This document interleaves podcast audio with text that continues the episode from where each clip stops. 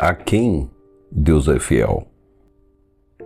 A fidelidade de Deus não está fundamentada em nós, mas fundamenta-se nele mesmo, em seus decretos, sua palavra e sua graça.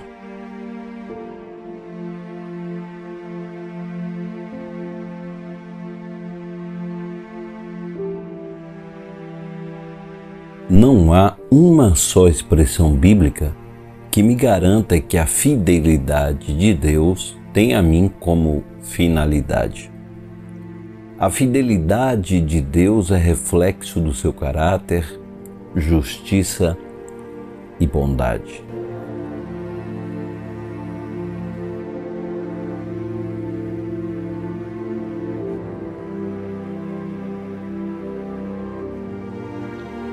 Deus é fiel a si mesmo Deus é fiel à Sua palavra.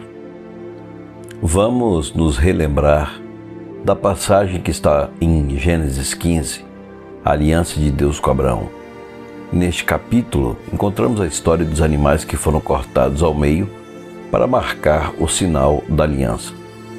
Somente Deus passou por entre as metades dos animais, quando Abraão estava em profundo sono. Sua promessa, nesse caso, foi incondicional aconteça o que acontecer, ela será cumprida, pelo simples fato de ter sido Ele, o Senhor, quem disse. Não há como negar que nós somos beneficiados pelas Suas promessas. Por conta de Sua fidelidade, nós somos profundamente abençoados, mesmo sem merecer. Este é o nosso Deus que cumpre com a Sua palavra.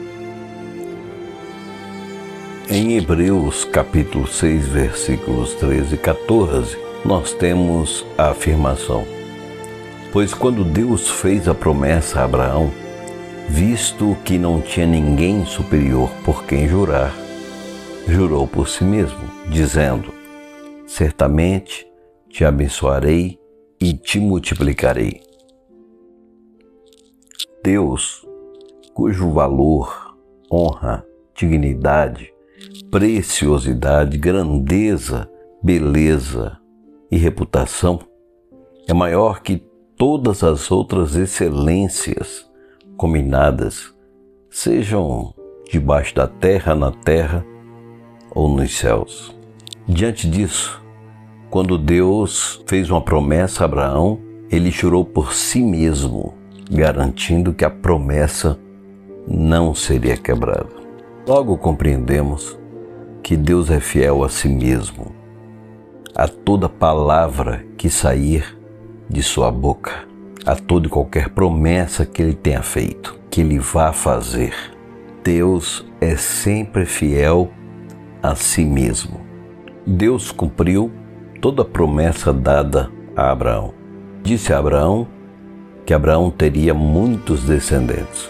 Abraão e Sara eram muito idosos e não podiam ter filhos, mas Deus prometeu que ainda teriam filho. Esse filho teria muitos descendentes que se tornariam uma grande nação. Quando Abraão tinha 100 anos, Sara deu à luz a Isaac. Os descendentes de Isaac se tornaram a nação de Israel, que existe até hoje e é muito numerosa somos descendentes espirituais. Todos que creem em Jesus são filhos de Abraão, porque Abraão foi salvo por crer em Deus, conforme Romanos 4, versículos 16 e 17. Por isso, Abraão é conhecido como o pai da fé. O Senhor também prometeu a Abraão uma terra para morar. Deus prometeu a Abraão que seus descendentes herdariam a terra onde ele morou como estrangeiro. Gênesis capítulo 15, do versículo 18 ao 21. Abraão morou o resto de sua vida em tendas, mas 400 anos depois, os israelitas conquistaram o território de Canaã, que se tornou o país de Israel. Abraão não recebeu apenas uma herança física, ele também recebeu uma herança eterna, conforme Mateus 8:11.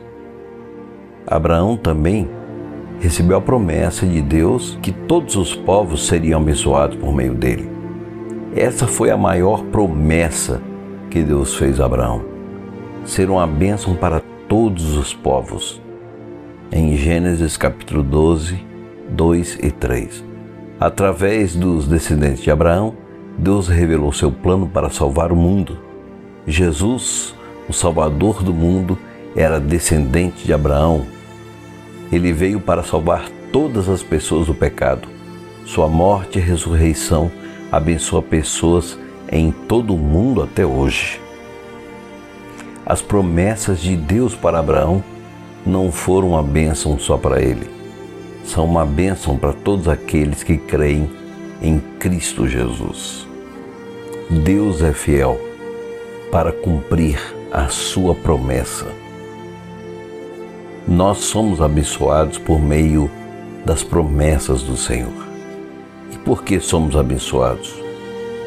Porque Ele é fiel em cumprir aquilo que sai da sua boca.